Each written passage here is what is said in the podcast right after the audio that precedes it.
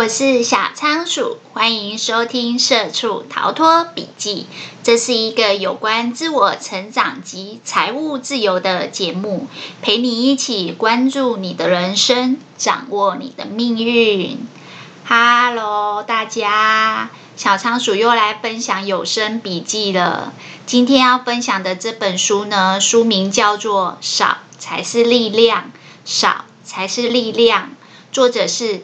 里奥巴伯塔，里奥巴伯塔。我们今天要来讨论一个，我觉得最近也很红的概念，叫做无效努力。无效努力，什么叫无效努力呢？为什么那个大家会讨论这个？因为有太多人说：“阿姨，我不想努力了。”没有，这开玩笑的。呃，其实呢。我自己觉得啦，现在的人真的很认真，也很努力，但是有太多会让你分心的事情了。所以呢，其实这里面我们今天会讲四个步骤，怎么样让你有效努力？怎么样让你有效努力？那我们先来讨论一下，什么是无效努力？其实作者这边有在讲说，我们现在的生活里面有太多人事物。上次我们有讲到整理书桌，因为杂物很多，这会让你干扰你分心。其实有很多东西并不是你需要的，也不见得是你真的喜欢的。有时候就是堆积越来越多这样子。那这是实体的物品，其实事情也是这样，资讯也是。现在的资讯非常爆炸，所以每个人其实。光追这些资讯就疲于奔命，但是我们的时间、空间还有我们的精力非常有限。那事实上，我们为什么要稍微去控制一下这个东西的数量呢？就是因为如果一直这样子毫无节制的去堆积，你的生活中充满的这些呃物品和事情，基本上作者的形容是，他说这个就是一个活着毫无节制。当你的生活越来越毫无节制的时候，你会发现它开始不受控制。那它会产生一个什么状况呢？就是你每天觉得自己的就是时间都分散在做这些可能干扰你、让你分心的事情，然后你的身体状况出现一种超过负荷，然后反而会让你没有力气去做最重要的事情。我们上一集有讲说要怎么，就是让你的生活化繁为简，要怎么去雕刻出一只大象。我们有说到说，你至少要先知道大象的模样，你理想生活的模样。我相信很多人现在会觉得自己的努力是无效的，觉得自己的生活是混乱的，是原地踏步的，是因为自己的生活没有受到控制。没有受到有效的节制，所以你其实很多的时间精力都分散掉了，导致于你等到你想要做你最重要的事情的时候，你已经没力气了。那既然我们的人生不可能什么都做，时间精力很有限，就跟一间房子的空间是有限的一样，你也不可能什么都放。我不知道大家有没有去听之前小仓鼠。有讲一本书叫《不做》，里面就有说，其实我们每天礼拜一到礼拜五很勤勤恳恳的去上班赚钱，然后到月底付完账单，就觉得自己好像穷忙，然后月光没有存到钱。那或者是我们每天就是早上上班压力很大，呃，白天上班压力很大，晚上就纾压，可能看一些呃那个手机呀。或者是做一些比较娱乐性质的事情，没有什么产值的事情，然后导致于每天好像生活都在呃上班承受很大压力，下班舒压，假日舒压的状态。所以其实你会发现你的人生都在好像负向的循环。这个作者其实一直在强调一个东西，是说当你把数量。减少的时候，其实你的生活就会产生力量。原因是因为我们不可能时间跟空间还有精力都有限，我们不可能什么都做，也不可能什么东西都放到这个空间里面。之前这个不做里面不是有说吗？如果你每天的上班压力很大，下班就是买东西购物，你很有可能就是进入到一种呃换屋，是为了囤更多的卫生纸，囤更多的物资，然后其实家里的东西。我记得之前有一本书有说破烂一多，心理压力就很大，就是杂物太多了。他说，其实这就是一个没有节制、不受控制的人生。那你要怎么样让你每天所做的努力不是空转，不是像仓鼠在跑那个飞轮一样是空转，不是进入负向循环？你要开始学会节制，学会控制，这样的努力才是有效的努力。作者里面做一个我觉得很很生动的比喻，他说，他很像是，呃，我们的精力啊，我们每天的有限的体力，就像是一瓶呃红墨水一样。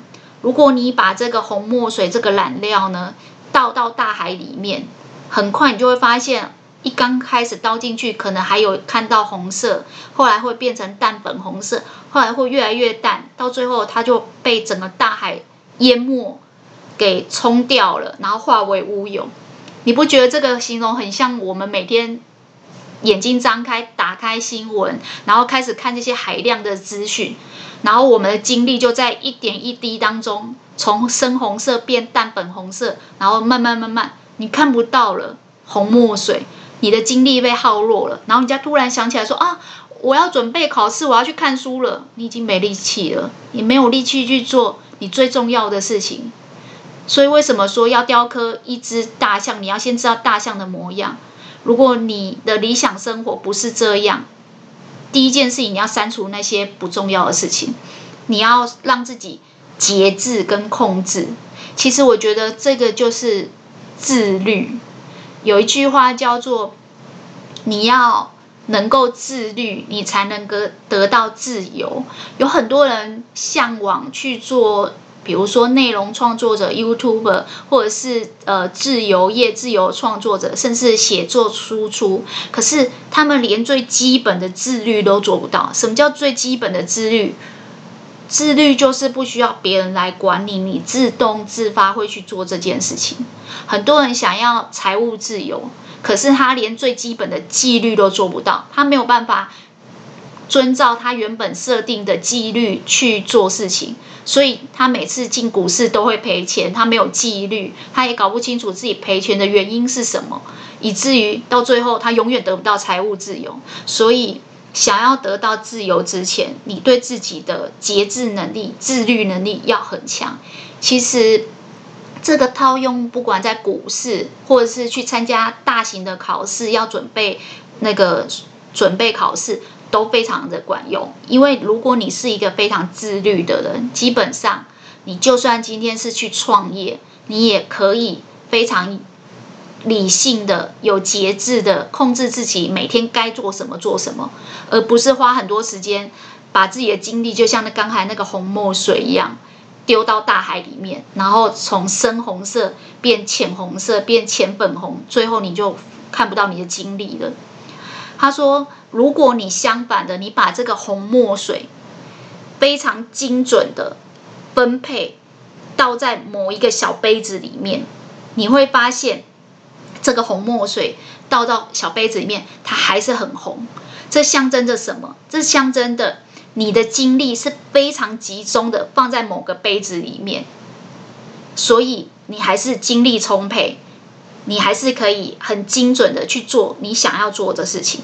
这就是作者一直在讲的，你要集中你所有的精神去打磨、雕刻你想要的那一只大象，而其他不重要、不相关的赶快去掉，因为只有你很集中精力，数量很少，你才能把所有力量、所有精力都放在这件事情上面，而这个结果跟你倒到大海里面完全不一样。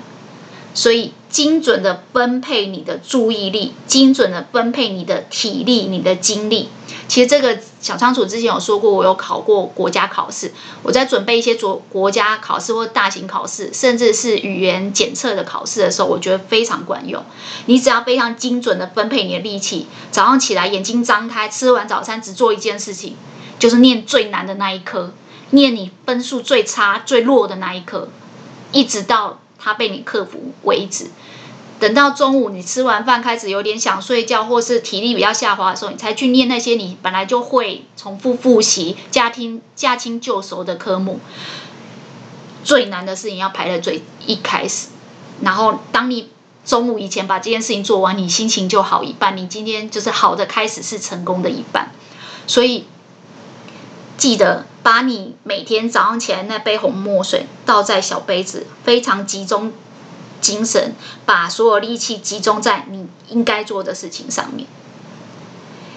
那这边他就有在讲说，如果你这样做呢，你会发现，第一个，你对自身的掌控能力变好了。记不记得我们之前大器可以完成那本书有在说，什么叫自我效能感？就是自己对于自己可以做某些事情的掌控能力是有自信的，所以对自我的效能感。是有的。当你有自我效能感，你就会逐渐建立出自信。那你会发现，一个人只要有自信，他做什么都很容易成功。就是我们之前讲，成功很容易招致成功，因为这些特质是相近的。当你把所有要做的事情都简化掉，只剩一个，很少，但是你把所有力量都集中在上面，你会发现那个红墨汁。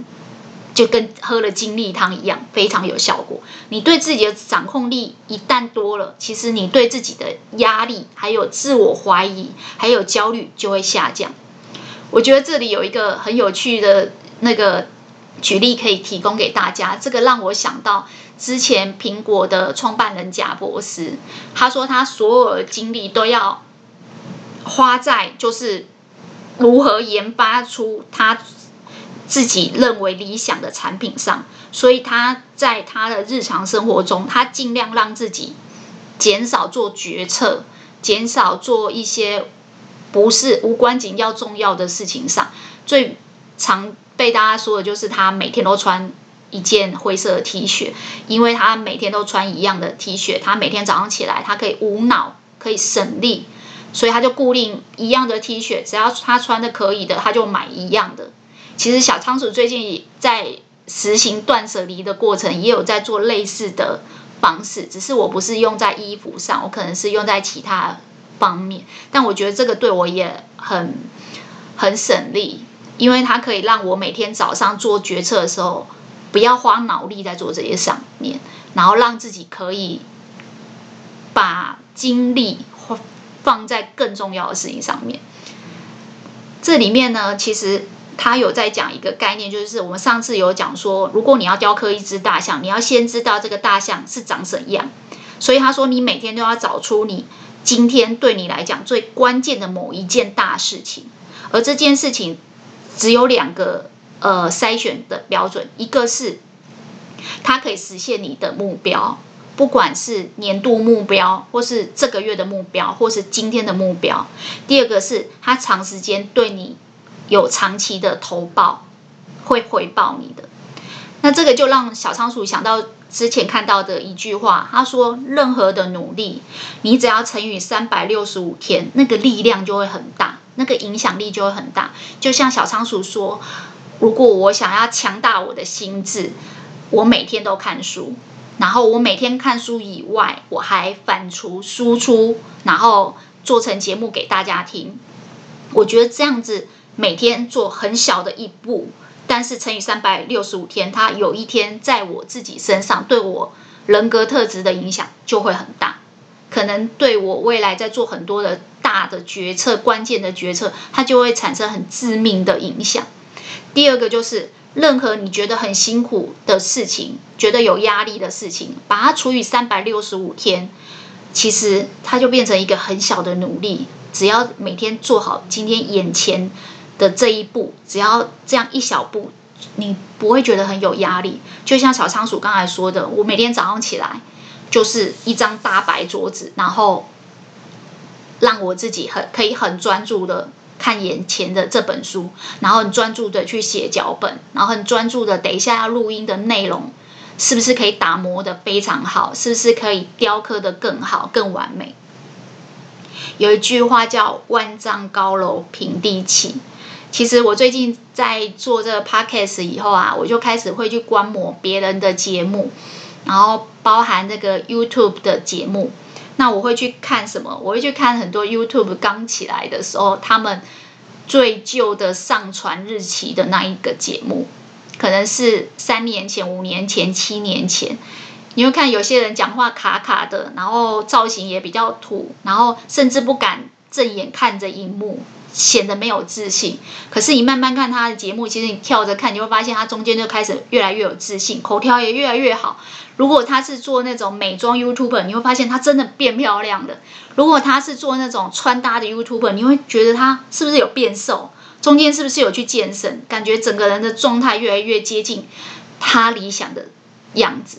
什么叫他理想样子？因为他们在做的时候，理想中一定有一个心理的大象。这个大象的轮廓就是慢慢慢慢抛光打磨，到最后，哎，越来越好。其实小仓鼠现在完全不敢去听自己的前面三集五集，因为我如果没有记错，我应该口条是很卡的。但那又怎么样？这就是你进步努力的过程。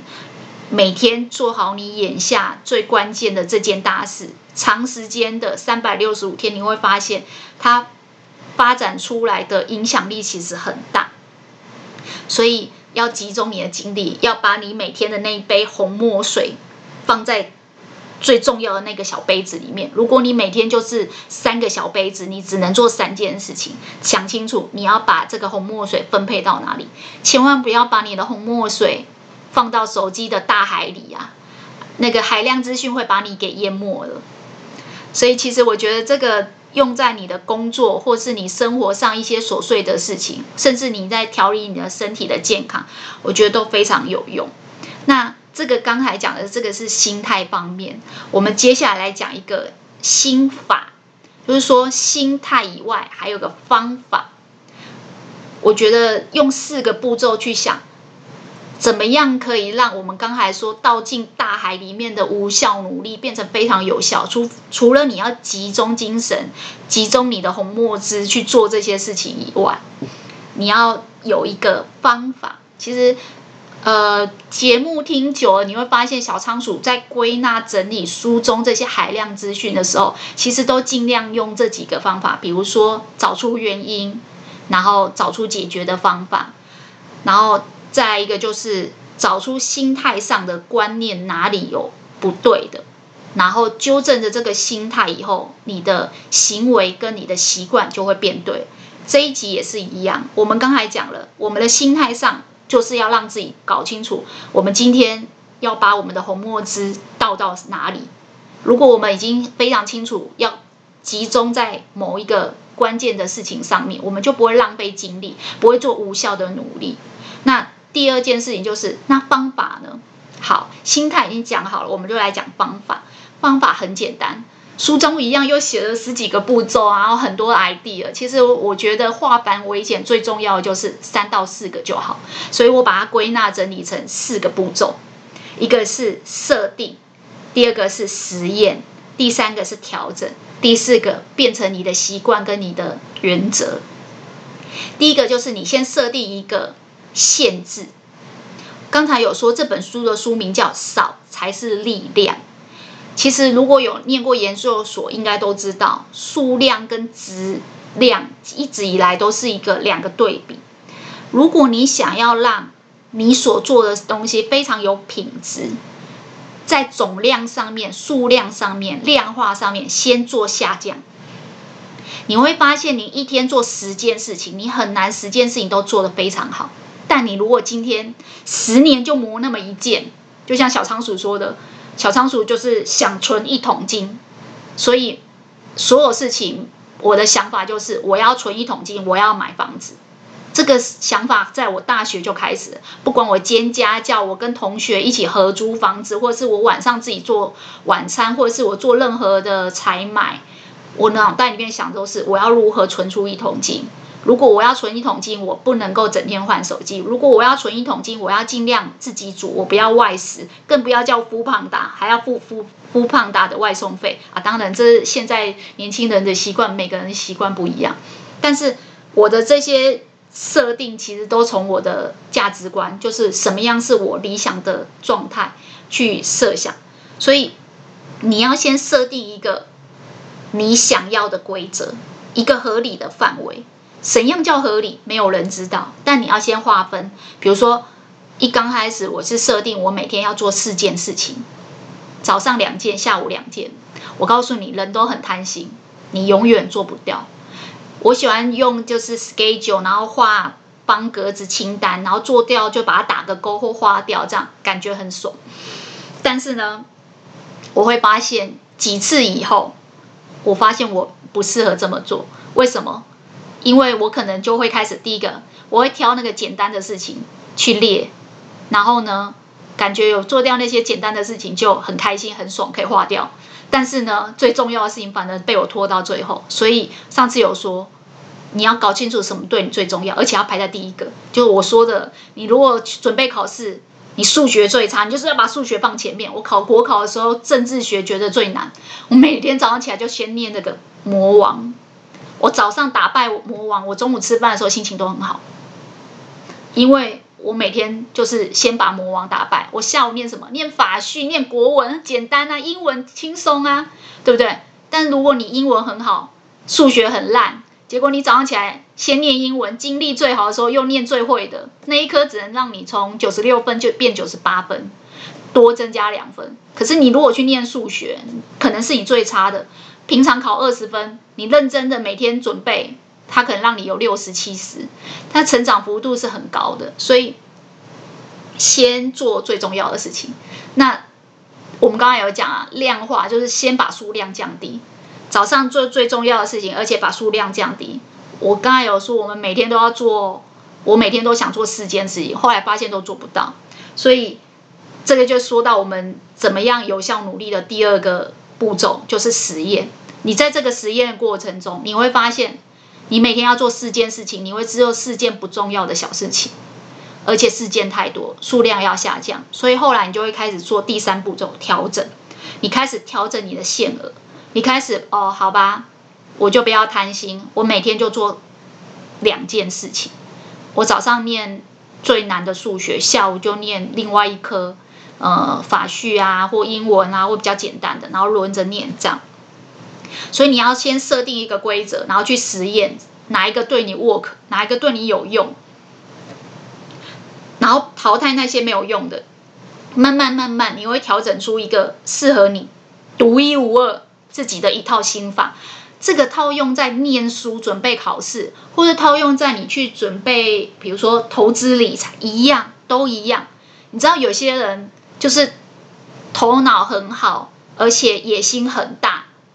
那他可以承担的风险也大，但不一定适合你呀、如果想听那个房地产的，可以帮我留言，我以后再多说一些。因为真的有遇过那种投资客，心脏很大，一次买十间，然后他的操作手法，我虽然知道，但我还没实验，我就知道不适合我。每个人都要找出一个慢慢调整、摸索出一套自己的生存之道。小仓鼠也是这样慢慢去找。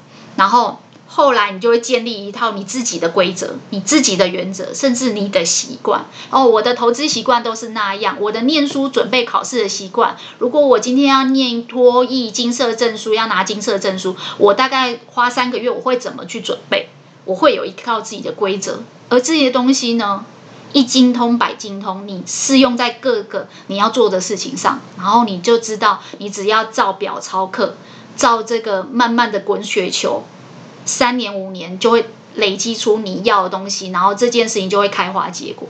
所以我觉得，其实我很喜欢看这种有点类似生活哲学的书，因为这个生活的哲学套用在工作，套用在人际关系，套用在投资理财，套套用在你准备考试都很管用。先设定一个规则。然后去实验，实验完以后调整它，调整完找出自己的习惯、自己的法则，对你有用的法则。这个书中举的例子，我觉得很多人用得到啊。上班族就是他说收 email，你可以刚开始规定自己早晚各收一次，后来发现这样会漏信，你可能再增加一次，或者是你发现其实下午发现也没什么信进来，那你就每天早上收一次，或是每天下班前收一次。他说这是一种就是呃调整你的数量，然后建立你自己做事行事原则的方法。我相信这个很多成功的人都会有的方式，因为其实问题一样。那我再举一个比较生活的例子，如果你是女生，你一定有这个困扰。如果你跟小仓鼠一样，对于财务自由很看重，你也会有这个困困扰。那这个例子呢，对我来讲很经用。我这个叫五个包包原则。什么叫五个包包原则呢？就是每个人都有一个钱坑。有些女生非常喜欢买包包，有些人非常喜欢买鞋子，有些人非常喜欢买衣服，甚至有些人非常喜欢买小孩子的东西。我就是用这五个包包原则。好，那你去听我这个包包的原则的逻辑，然后去思考。对你来讲，哪个领域你是想要简化？你是想要让它可以变成有效的？其实这个道理是一精通百精通。我先讲包包好了。我为什么设定五个包包呢？因为好更深层一点，我的大项就是我要存一桶金。我要存一桶金，我就不能乱花钱。所以我跟朋友一起合租旧公寓、租房子。的时候我要省钱，呃，我每天那个自己煮饭不吃外食也是要省钱。那可是女生难免会有这个买包包的需求，每个人都有一个钱坑，我的钱坑就是包包。呃，但是呢，包包有很多的需求，如果一直不断的买，永远无止境。所以那时候我就给自己设了一个。五个包包原则，就是说，如果你只有一个包包，可能会有场合上不搭配，或是容量上不适合，材质上不适合，或是它可能不搭配你的衣服，或是你的颜色造型。所以我觉得太少有缺点，太多呢又太浪费钱。好，那我们就设定一个上限。所以这个其实他在讲有效努力，应该是更进一步在讲。如何自律？如何让自己过得有节制？就我刚才讲的，红墨水不要丢到海里。你红墨水要很有节制，一天只做三件事情，那件事情可以让你做出一朵花来。那怎么样有效的去用运用在这个像我刚才讲这个包包的上面？我就是这这样设定，我设定我只能有五个包包。如果我要买一个新的包包，第六个我就要淘汰一个包包。所以到最后呢，能够让我一直不断过滤筛选的留下来的包包，它通常都是带有一定的机能跟考量的。比如说包包的容量，比如说我们大部分女生都需要大的包包，有人需要小的包包。那我自己的话就是可能会有两个大的包包，一个是后背包，一个是侧背包。有什么不一样呢？因为我需要大容量，可能我需要装雨伞、外套包、呃化妆包这些东西，但是因为东西一多就很容易变重，所以我要它材质轻巧。然后，可是这种大包包通常只适用在比较休闲的场合，所以我可能准备了一个后背包跟一个侧背包，这两个包包容量都很大，都很轻，然后都是休闲场合可以用的。但是呢，为什么会是后背包跟侧背包？因为后背包可能。不适合穿裙子的时候搭配，所以它可能跟衣着有相冲突。这时候我就会背侧背包，而且侧背包可能，比如说我们坐捷运的时候比较不会去撞到别人，然后你顺手要拿悠游卡、拿手机也方便。然后侧背包你搭裙子、搭裤子其实都可以。但是大型的包包有个缺点，就是它比较适合你一些场合是比较休闲的。倘若你今天是要去一个五星级饭店，然后你背一个后背包或一个侧的很大的包包，布的包包也是没有那么好看。所以我因为这样，我就就在去设定说，因为场合我们可能会需要有小的包包，它可能是搭配你那一天穿的正式的套装、高跟鞋或者是你的衣服。那在这里面，我可能就又发展出两款，一种是手提的，一种是侧背的。手提的可能是方便让你可以拿卡、拿手机，像我刚才说进出通勤的时候很好用。然后有时候你去便利商店买一些小东西，随手可以丢到手提的包包里面。但是它的缺点就是它不能让你空出你的双手，所以呢，我会买侧背包。为什么呢？侧背包可以让你空出双手，逛街的时候翻衣服啊，或是拿东西的时候比较方便。但是它不方便让你塞东西，尤其是现在流行那种小废包，里面只能放手机跟口红的，它可能就不是很方便。所以我又衍生出一个机能，就是我多带一个折叠的购物袋，它可能是那个成品啊，或是露着那种环保购物袋，它是可以折叠，折到很小，然后塞在我的小废包里面，然后我可能可以放在车上。有时候东西太多的时候，老公要帮你提的时候，你也不会说啊，老公那个东西都在老公手上。所以这个这个呃小的折叠购物袋就很好用，它可以让你放你小型的包包放不出来、放不下去的东西，取代大包包跟场合的需求。那最主要来讲，这个小的这个折叠的购物袋呢，它因为很小，不占空间，所以如果你今天去买菜或下班顺便买一点东西的时候，你也有地方装。那原则上，我就是照我每天的这些场合，然后去挑它的材质，还有我穿衣服，还有我今天可能是要装雨衣、呃雨呃雨伞。或者是什么外套，反正我看我今天要装什么，我去决定我的包包的材质容量。那这个是怎么样做的？就是一刚开始我就先设定五个，然后我再慢慢实验。其实我刚开始是设定三个包包，但我发现我做不到，因为我永远会有其他的需求。比如说我有时候会觉得空出双手很方便，所以后背包比侧背包又更方便。或者是侧背包有时候背久了，呃，到黄昏的时候我的。肩膀就有点受不了，或是我的膝盖会痛，这样，所以你要先设定一个范围，可能是三个或五个，然后你再去实验，然后实验过程中你会发现哦，可是你还有其他的需求，然后你就去调整，调整到最后，你会建立一个你自己的规则，你自己的一套，呃，适用你只有只适用你的生存法则。那我我就是这样子适用五个包包。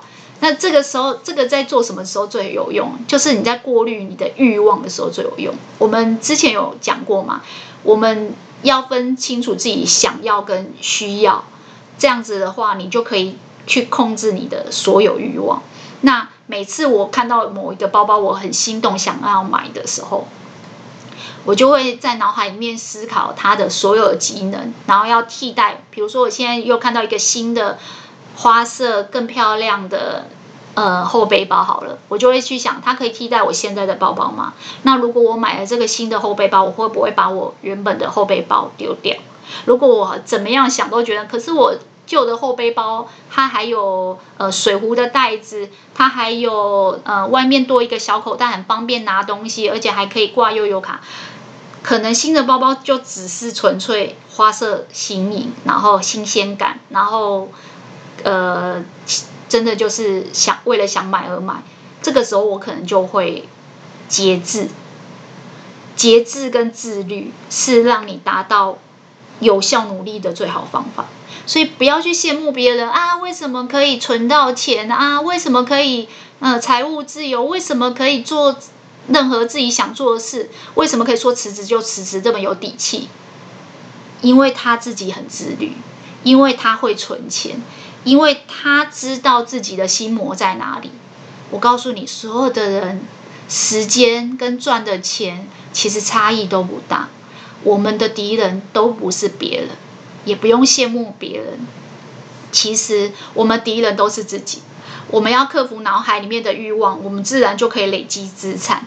所以我觉得这个四个步骤就是分享给大家，要如何自我克制、自我节制、自律。然后让自己所有的努力可以积累成你的资产，变成有效努力，就四个步骤：设定、实验、调整，然后变成你的习惯跟原则。设定、实验、调整、习惯跟原则，慢慢慢慢的，你会发现你所有的事情，你都会找出自自己的生存之道。真的，我觉得这个套用在任何的。事情上都非常管用。我自己在观察很多在学生时代念书念得很好的人，大家都会说啊，他就是会念书，他就是会念书。事实上，我认为并没有什么叫会念书跟不会念书，只是通常比较会念书的孩子，他本身自我克制跟节制，延迟吃棉花糖的那个能力是比较强的。简单来讲，他可以掌控他自己，自我效能感比较高。所以透过这样的方式，每一次每次的累积，通常都可以让他按表操课，取得他想要的成绩跟结果。他慢慢就会累积出自信。所以自信不是凭空而来，自信是靠每一次对自我的掌握。而相对的，对自我容易产生质疑、怀疑或不自信的人，其实蛮多时候是他对自己的身份认同是欠缺的。那为什么不认同自己？因为自己是什么样的个性特质，自己对自己的掌握度好或不好，只有他自己最知道。倘若你永远早上起来就像一滴红墨水投到大海一样，然后呃。浑浑噩噩，然后耍废的过一天，然后天又黑了，今天又过去，我什么事都没做到，就是划手机而已。通常这样的人久了，他也知道自己整天都在耍废，慢慢的，他对自己的自我掌握感不够的时候，他就不容易累积自信，相对他就很很容易，呃，就是焦虑跟对自己有所怀疑。事实上，你看真正。真正有自信的人，他也会对自己有所焦虑跟怀疑，但是他会去找心法，找出自己心态上、观念上有什么需要导正，而且会去找方法调整它。其实我们这个设定实验调整，就是在找一个方法，就是利用这样子实验的精神跟调整的过程，去找出自己一套生存之道。这个我真的觉得。好好善用这个法则，你的所有努力都可以是有效的。好啦，今天小仓鼠的笔记就跟大家分享到这边了。也如果对你有所启发呢，也希望大家把今天听到最认同的一句话或是一个概念回馈留言给我。嗯，希望大家都可以跟小仓鼠一起成长进步。我也会持续创作优质的节目内容，分享更丰富的笔记给大家。那今天就这样喽，拜拜。